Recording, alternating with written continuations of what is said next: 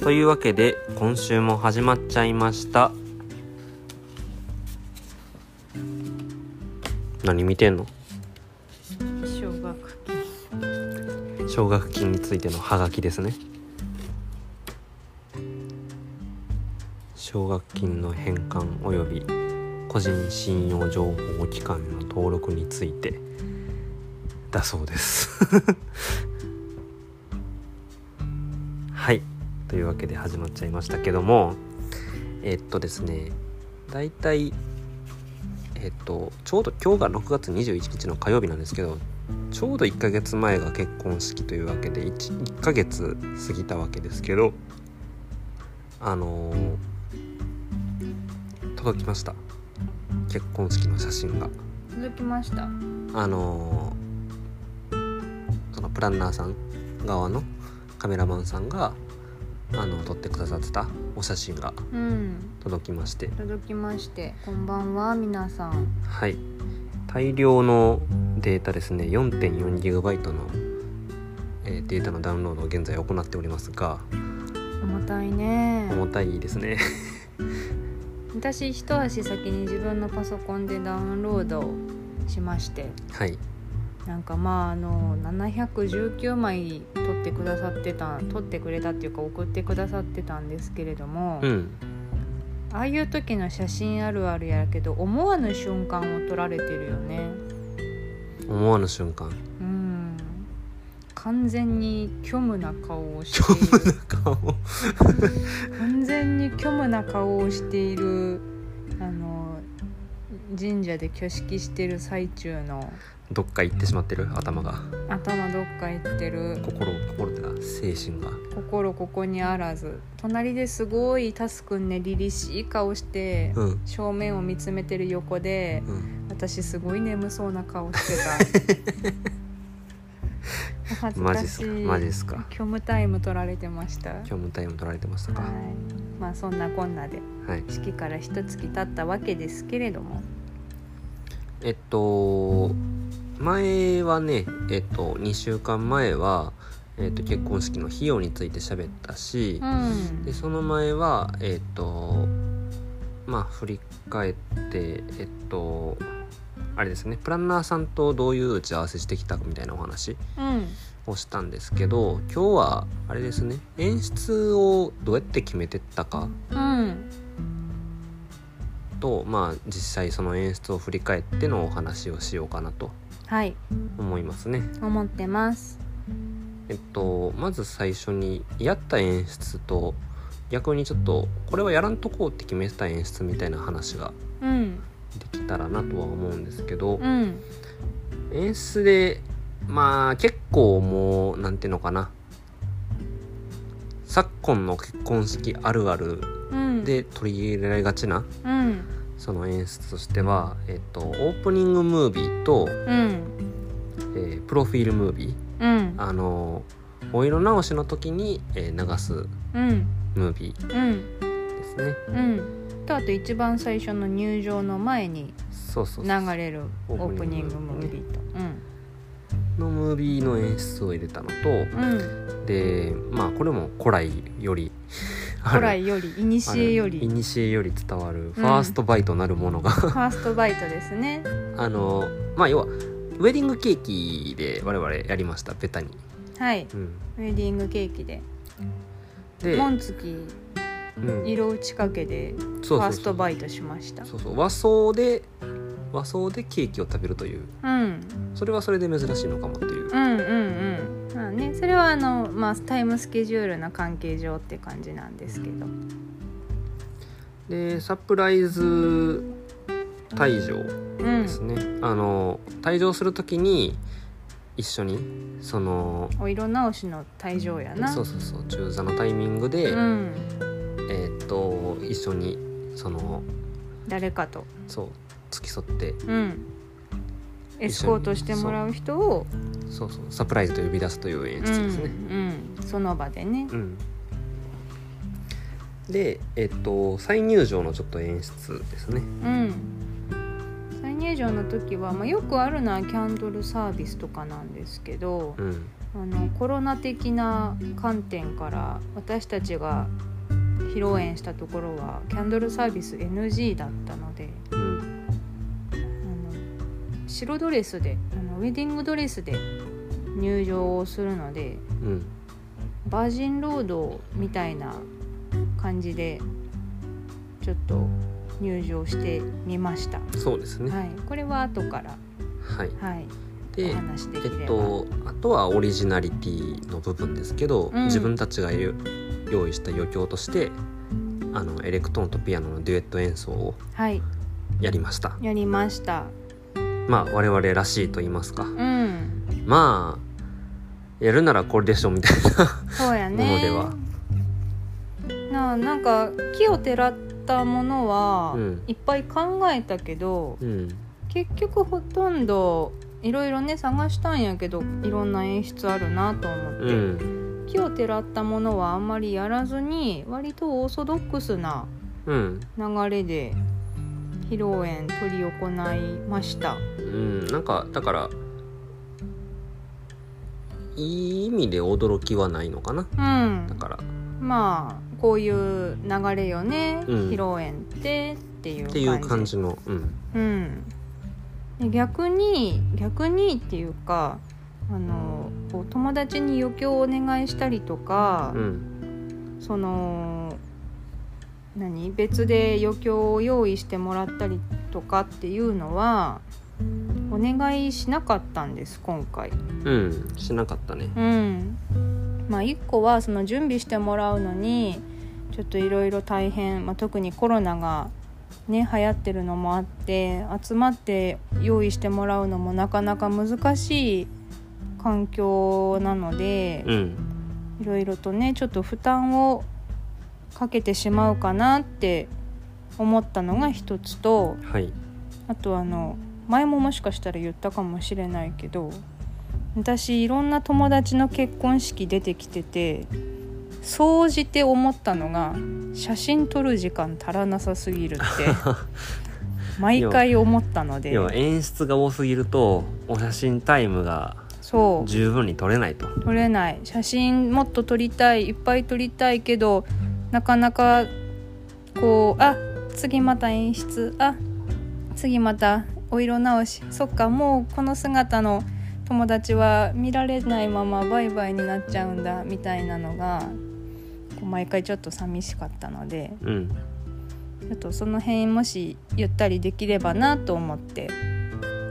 今回はお願いはしませんでした。はいはい、結果的にねあのーお互いの職場からサプライズでムービーを流していただいてうんすごくいいムービーをいただいたんですけれど、うんうんまあ、でも写真の時間もそれなりに撮れたしおしゃべりもできたし、はいうん、もしかしたら物足りないって思ってくれてる友達とかはいるかもしれませんが、まあ、それはそれで良かったかなと。まあでも職場の同僚にはうんすごいなんかちょうど良かったです時間がっていう風に言ってもらったかなあ本当あのーなんか逆にそのその同僚が以前さんその参加したうん結婚式が、うんうんその逆になんかちょっとなんか時間余裕取りすぎてて、うんうんそのなんかちょっと手持ち無沙汰に感じるような時間があったりするようなうーん式だったからっていう逆のパターンねあそうなんや逆のだからパターンもあるんやだからなんかこうすごいなんかあのーせかせかすることもなくうんちょっとだらっとするようなっていうのもなくうん本当にちょうどいいぐらいの時間やったと思いますっていうふうにへえ言ってもらっ本当よかった、うんそそんな風に思っていただけたんだったらよかったですそっかこれちょっとあれやなだらっとなってしまうような長さまあでもあっという間やったけどあなっという間やったようん自分たちのはあっという間でしたスープ飲もうとしたらお色直しで飲めへんかった 美味しそうなスープやったけどさあで実際にやった演出のじゃあちょっといくつかあるけどもうんまずちょっとムービーについてムービーオーにつプニングムーいてビーとプロフィールムービーについて、うんえっと僕の会社の同僚にうん撮影だの編集だのをお願いしたんですけど、うん動画作ってるからねお仕事で大体そのいつやったかな1月ぐらいからその5月に式をやるにあたって、うんえーっとちょっと3月中ぐらいにはうんその映像をやっぱり仕上げておきたいよなぐらいのなんか感覚で、うん1月から相談をし始めてう、んうんうんでまあ3月にできるってことはなかったんやけど結局4月いっぱいぐらいまでうん時間がかかったかな、うんうん、っていう感じだったけどまあ自分たちちょっとこういう風な感じでムービー撮りたいんだっていうところからうんこういくつかお話まとめて投げさせてもらって、うっんていう感じでスタートしましたね。うんうんけど基本的にはやっぱりその同僚のもうなんていうのかなセンスにそうおね任せるかする感じでオープニングムービーはうんうん作ってもらいましたうね。んだいたい2分弱ぐらいのうん長さで長さでこここういう場所のこういう場所でこういう2人を撮りたくってとかうんうんっていう話をしたり、うん、なんかあれやね当日そのタスクの同僚の人と一緒に、うんまあね2人の思い出の場所を巡りながらうん撮影してたんですけどまあ普通なん何の気なしに私とタスくんが喋ってるところを普段の感じを撮ってくれたっていう雰囲気やったな。なんかこう改め改まって撮るような感じというよりかは、うん、本当に自然な感じで、そうそう普段の様子を撮って、まあ、それをこうおしゃれに編集うん、してくれてたんですけれども。であとそうねえっとプロフィールムービーの方は、えっと、撮影自体は家でスマホのカメラでやったんですけどうん編集を同僚の方にそう同僚のそのオープニングムービーとはまた別の同僚の方にうん、お任せしましてお願いしてねそっちはいわゆる YouTube っぽい編集そうやな YouTuber の動画だなーっていう感じの編集をかけてもらって、一応こう参考にした動画があるんですよねうんそのプロフィールムービーの演出であの新郎新婦一問一答っていううん形、うんえー、と要は何か質問があってそれに対して逐一答えていくっていう風な、一動問画スタイ一ル答形式でねそうそうそううそう、んでをやってる、うん動画があったのでそうそうそれを参考にこんな感じでちょっと作りたいんですよっていうね、相談をさせてもらってうん作ったんですけど、うん結構なんていうのかなやっぱり編集の力ってすげえなっていい感じにそうあのトータルで言うとだいぶくだらない使えない話をめちゃくちゃ入れてたんよね、うんそのなんか多分、えっと、収録の尺的には30分ぐらいのものを、うん30分もっといったかな、うんうん3うん4 0分ぐらいだったと思うんやけどなうちね10分以内にまとめてそうそう10結局11分から12分ぐらいの間だったとう思んううんやけんど、うんそれぐらいのサイズにまとめうていまただくい凝て縮してくださって、はい本当になかなか無茶なお願いをねいっぱいしたんですけれどもいやでもそこはもう同僚のもうなんていうかプロの力ですねう完全んに、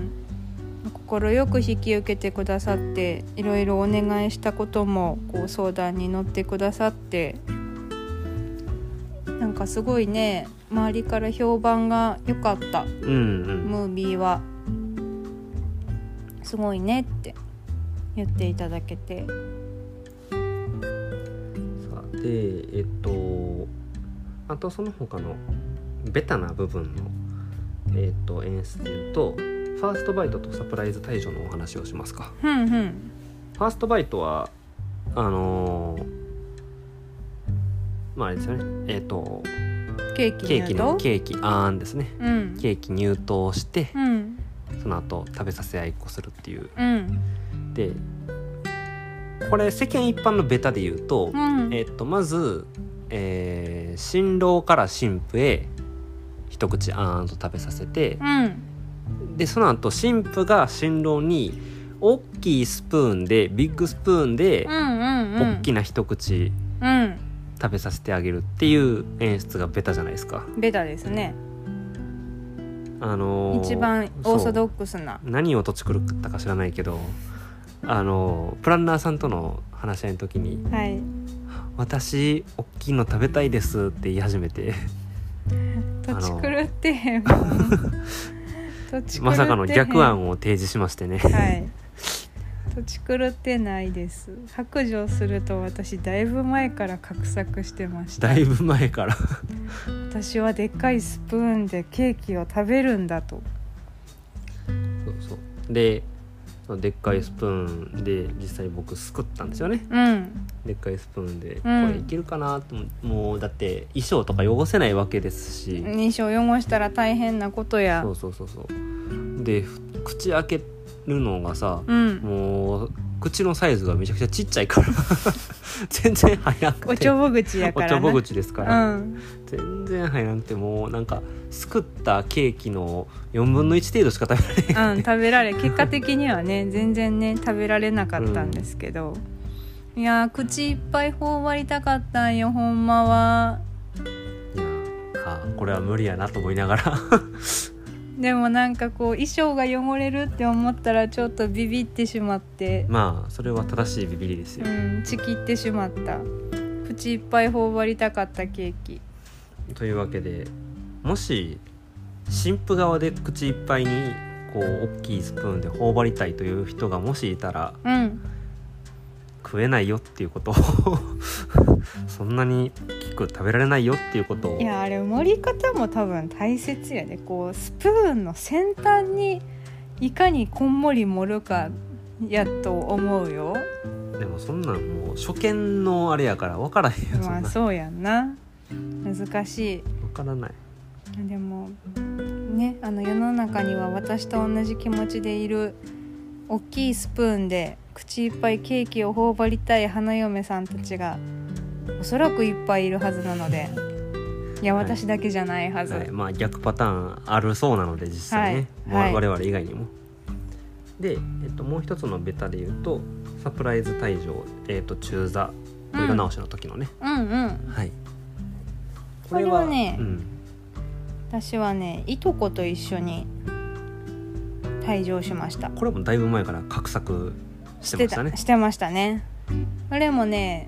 本当にだいぶ前からね考えてたのあのーいわゆる親善婚だったからう、んあのー親戚一同皆和装ではいまあみみんなみんなじゃないかみんなってわけではないけどまああの親族もー浅ね田浅田さんのえっ、といとこ姉妹いとこうんに関しては皆さん和装ではい来られてて、うん基本的に振袖か訪問着かでうん、来てくれてたので、でそう姉妹いとこを合わせて総勢何名ですか、 6人ですねうん、6人浅田さん入れて6人、うん、6人の6人のあのー振り袖すごいすごいすごいすごいすごい振り袖姿がうんこう並んでめちゃくちゃ華やかなうん形で退場したとはい、そうあれがねやりたかったんです。あれがやりたかったよねやりたかったんです。せっかく色打ち掛けで出てきて一緒に退場するんだから、みんなで振袖姿揃ったところをう、んこう写真に収めたいなってずっと考えてたので、あの写真がね撮れてうんみんなで一緒に退場できて私はすごく満足でしうた。んうんはい、はい、はい、僕はねあのー兄と妹とうんまあ3兄弟でうん退場しましてうん。アゲハチョウ流してたね。アニハチョウ流してたね、うんあのポルノグラフィティのねうん。まあ3人の兄弟3人の思い出っていう感じでもないけどねアゲハチョウ。うあ、んそうなん。まあでもちっちゃい時から好きやったしそのことを2人とも知ってたから、うんうんうん。まあちょうどいいかなっていう感じうで、んうんうんうん。ダス君。あの。焦って。あそ焦うそう焦っ てそういやなんかい緊張して。あのあてれはなんで。や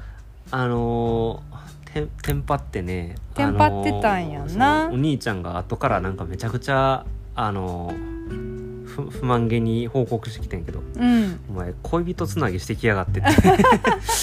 いやあれは指不と満じゃなくって照れてたんやと思うでいやあのーそう恋人つなぎをいつの間にかしてたらしくて、うん、みんなふあの手をつないでね一緒に退場すしたらしいんですけど、はい、恋人つなぎで手つないで3人で退場してきたんやんなそううんそうらしくい やいや言われたらあそうやったかって思ってうん無意識やったというかこんなこと言うと言い訳なんやけど、うんあのー久しく手をつなぐのが恋人つなぎ以外してなかったなという言い訳 やなそれは言い訳やで恥ずかしいなんか基本的に大人になってから手をつなぐなんて恋人ぐらいやもんなそうそうそうそう、うあとは握手ぐらいのものですよ握手で恋人は絶対ないから、ん、まあ握手とかね手をつなぐはまた違うからね、そうそうそうそうそうなんでいつもあのライブのサークルのライブの最後の挨拶の時みんなで手つなぐやんか、うんうん普通に手つないでるやんあのああ時の時は別に恋人つなぎなんてしないようね、ん、うん普通にみんなで手つないでこうこれね「そうありがとうございました」ってやってるやんうんあれでええねいんやなんでか知らんけど恋人つなぎしたんやなはい、はい、というわけで皆さんもテンパって恋人つなぎにならない ように気をつけていただければいるかないるかな。いるかなでなん、えー、とあとベタで言うともう一つあの感謝の手紙うんを読むのがうんありましたけど、うん、私から、えーっと私のお父さんお父さんとお母さんにはい最初は増田さん読みたくないって言ってたよね。読みたくなかったなんで恥ずかしいシンプル別に人前で話すことではないけどプランナーさんに「いやこれないとなかなかちょっとしまんないですよね」って言われたりとか、うんちょっと時間的にも余裕ありすぎちゃうしとかうんで僕がこうそもそもこういう風に人を集めて式をやるっていう風に話になってからうんずっと言ってるのが、うんこの結婚式って自分らのためにやってるっていうよりかは親のためにやってるからっていううんそう話をずねっとしてて、うんまさに親のための演出やのにうんその通りですっていうお話をしましてはい言いくるめられてそう言いくるめましたね。正論すぎてグーの音も 出ずで結局まあやってどうやったよかったよかったうん、やってよかったなと思います。はい、はい、まあこれはなんていうか結婚式の演出としてはすごくベタなうん、演出ででまあ僕も分からなくはないけどねそのなんかやっぱりみんなの前で別に言うことじゃねえやんっていうそのそうの気持ちも分かるんやけど分かってくれてたのね。だ分かっってくれてたなら、もうちょっと情報してくれてもよかったんじゃないか なてい。やあのーなんていうのかなあの何やったかなあの怒り神道かなんかではん、有吉が言ってたんよなんかなんて。いやそのいやそそこで言うのって嘘っぽいやんっていうはあ。感謝の言葉を述べる述べてうん。涙を流してる様子とかうん。嘘っぽいというかうん、ういやん。本当に感謝をの伝えたいのであればみんなの前でとかじゃなくって、んその個別に渡してうん、ややるべきじゃ やるべきやろみたいなことを言っててうん、まあそれは確かにそうだけどもみうんたいな感じには思ってたんやけど、私もそっち派ですね。けどやっぱりあれは僕の中では様式美としてうん、存在するものだと、よ、様式美。はあなんていうかだから様式美というかだから神社で2礼2泊1礼をしない人なんていない。いないじゃないですかだかうん。ら結婚式で感謝の手紙を。読まないのは、うん。まあそういうことかなっていう、なるほどごね。飯を食べる前に「いただきます」って手を合わせることもないうん。とかうん。そそういれうと同じだとことかなって思って僕は言った。なるほどねそっかまあねいやーだからそういう演出を外さずにやるってのは大事かなってうんうんうんいやーそうね難しいねでああいう演出を通じてあのゲストの人たちどんなことを考えるかって言ったらうんああ僕も親に何かやっぱりこうやって感謝の気持ち伝えるタイミングが来るのかなってことをふと考えたりうん確かに逆にかつてそのそういう機会があった人とか、うんまあ、昔にそういう場面に遭遇した人とかがうん改めて初心に変えるうん時間になっていたりうん大変に意味のある時間だったりするわけですよねあれはなるほどゲストの方にとっても。改めてなんか言いくるめられていますはい、という感じでございますと、 やはうりん言葉にしてこそ感謝の気持ちは生まれる部分もあると思ってるので私はそうやな、ん大事なことやなって分かってるのよまあやりたくないもわがままなんですけどねはい、やっぱりちょっぴり恥ずかしかったなうん、まあでもやってよかったよかったですねうん、はいなんかお父さんとお母さんのいい顔が見れたなっていい顔が見れたうん思った普段見いひん顔が見れたなってあそっかうんよし僕はまあやってよかった僕なっはてあなたのあの口にマイクをうんあてがうことに必死やったから、。うん、そうそうやねんそう思ったあのさそのさっき言ってた式場さんからもらった写真にもちょうどその瞬間が激写されてたんやけど、タスくんのあの真面目な顔マイク私に向けてくれてる時のなんか必死必死やったタスくんの顔が 必死うん、いや真剣に真剣にいや真剣でしたようん私、ずっと真剣でしたよ、うん、なんか なんかな考えに浸る余地が一切ない顔をして たわそうやな確かにあんまり何喋ってたか覚えてないそうやろまあそれはええねんそれは両親に届いてたら私は十分なのではいはい、でオリジナル的な部分の演出でいうと、うんえっと大きく分けて2つですね、んあのバージンロード風の再入場とはいエレクトーンですね、はい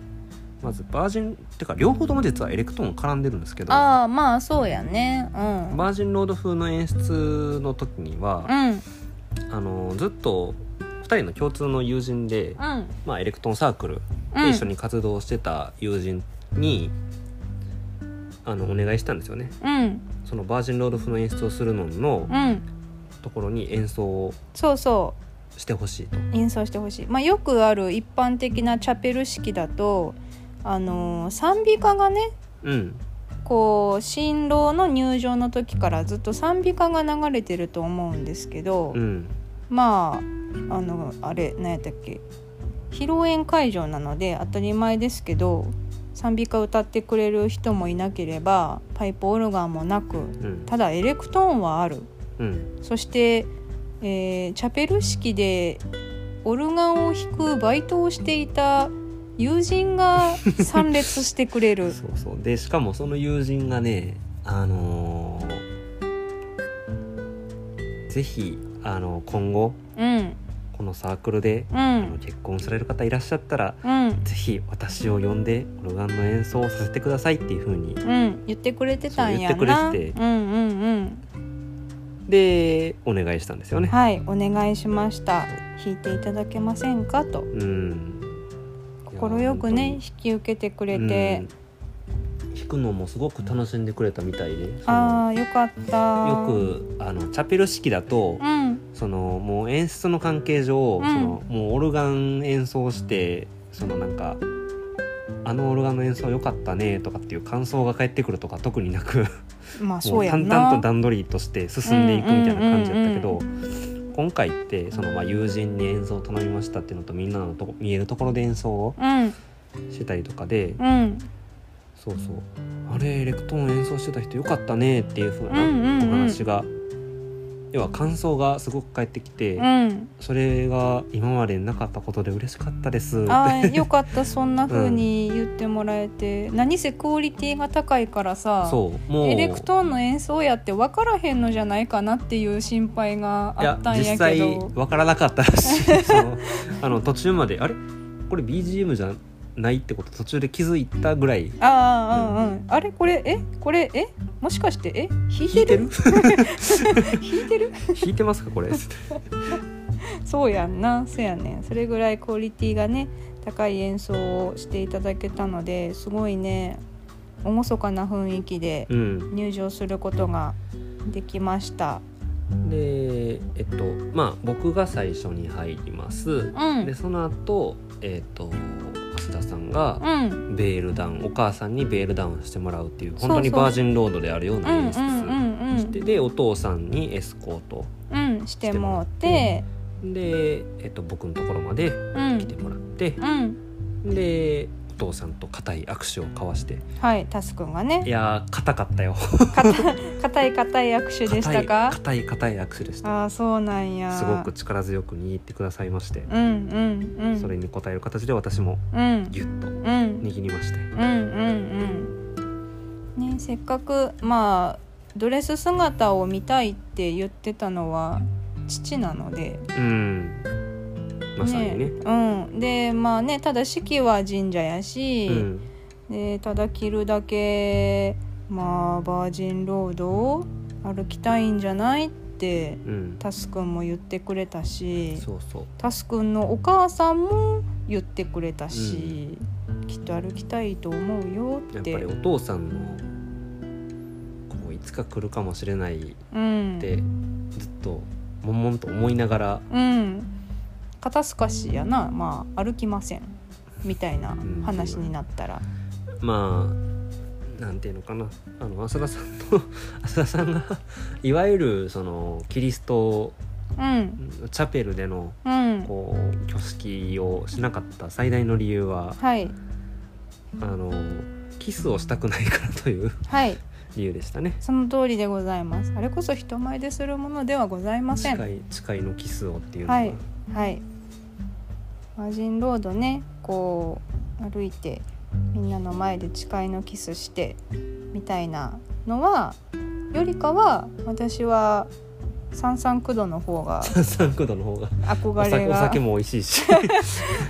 三三九度の方がこうじぎ個人的には儀式じみてて憧れがあったので、なるほどうん、まあどちらも儀式味がちゃんとあっていいけうどんうんね、うんうんよしまあねバージンロード風です風ではあるんですけどうんうんこう近い形でお色直しの時の入場ができてうんまあなんかこうねちょっとこうなんて言ったらいいのお色直しの時の入場の演出の仕方としてはまあオリジナリティがあったんじゃないかなと思ってます。で、えっと我々2人のエレクトーンとピアノのデュエットの演奏ですね。うんうんその後すぐにねあの私たちの演奏が入ったのではい、で、まあ、それもあってあのファーストバイトは和装でやったんですけどうん、時間的にねちょっとカツカツだったのでそうそうそううんでえっと弾いた曲はうんあのエレクトーンプレイヤーの安藤義弘さんのうん「イエスっていう曲をはい弾いたんですけど、はいまあねまあそもそも曲選ぶのが結構大変やったよ大変やったっていうかやたら時間かかったなっていう決まらへんのよ結婚式にふさわしい曲って何ってなってうん、でいやなんかいくつか候補は出てくるんやけど、うんそれ楽譜ないよねとか、そうそうそう、えー、と楽譜データがないよねとかって、うんで自分らで作るのもあれやしなみたいな話うでん、そうそうそうなんですよねでいざ見つかったとしてもなんかこれなんかチャッチくないみたいなあそうそうなんそうなんですよねなかなか「これ」っていう曲が、ね、いざ探すと出てこなくってってなったらもう2人が好きでうんエレクトーンプレイヤーさんの曲うんまあ一般的な知名度っていうのはちょっとねちょっとあれだけども低いけどやっぱりエレクトーン映えする曲をけどうんそこは演奏する方がでまあまあね、うんイエスは2人とも好きだから、う、うん好きな曲なのでん、でえっとピアノとエレクトーンのデュエットの楽譜データがあるっていうことをうん調べたら分かったんやけどうんその楽譜がはいネットでてか現在絶版状態ではいまさかの、ネットで手に入らずはい大ピンチですねせっかそうそうく曲が決まったのにそうそうそうだから YouTube に上がってる演奏動画とかを見てうんこれ見てあのえこれを耳コピしてデータ結作局ってやるデみーたいタな作らないといけないのかなってみたいな話をしてたんですけど、はい結果的にえっとねあの京都の三条の十字屋に行ったらありましてありましたね奇跡的に奇跡奇跡的に普通に店舗販売してたん的にやそうんな店舗販売で在庫がありましたうんそういやーなんか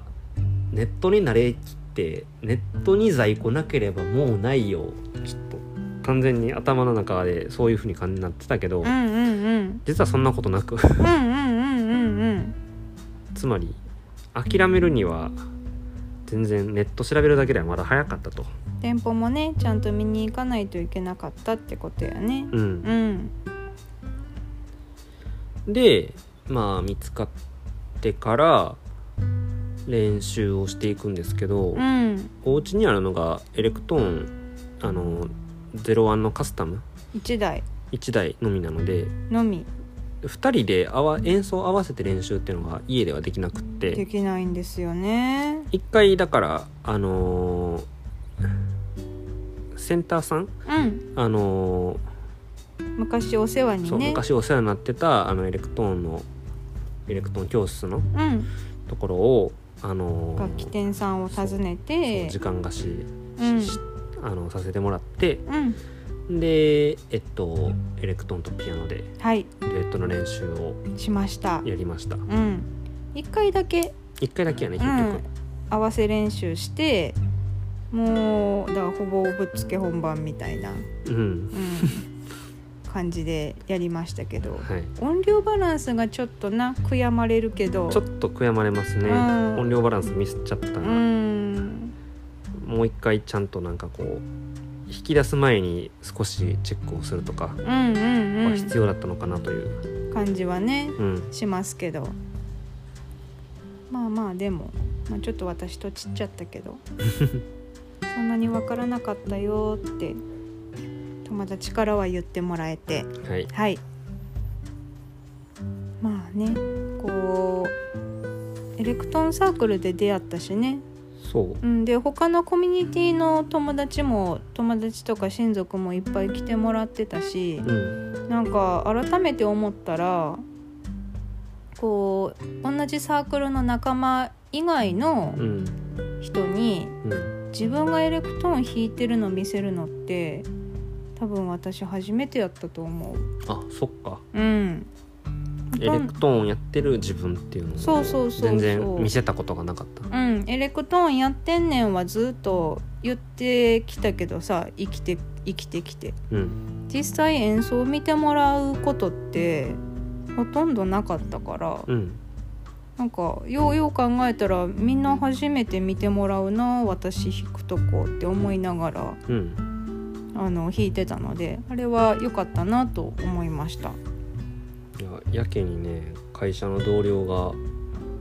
「いや演奏初めて聞いたけどよかったわ」っつって言ってくれてああ本当、うんよかったよかった音楽ってええなあ社長さんそれ会社の社長さんが言ってくれてたのうんいいよね音楽ってい音や楽ってえーそんな風に思ってもらえたなら本望ですいいんですよ音楽ってえなはいという感じでうん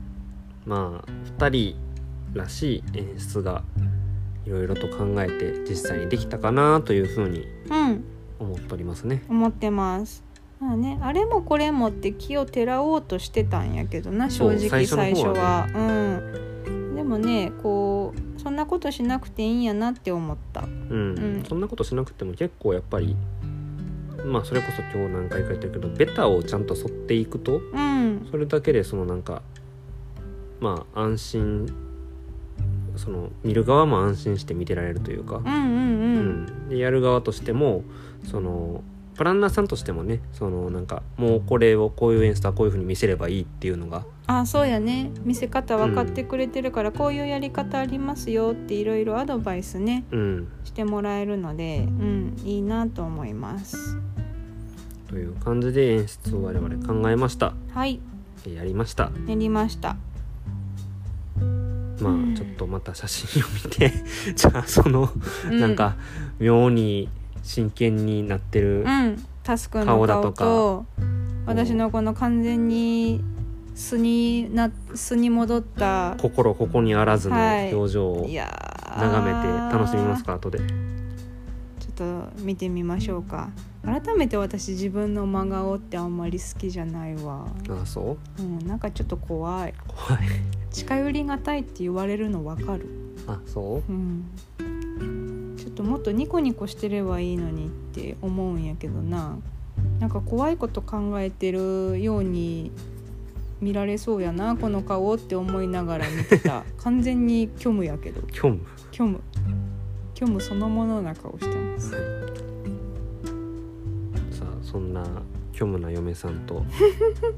また来週以降もはいラジオやっていきますのやでっていきます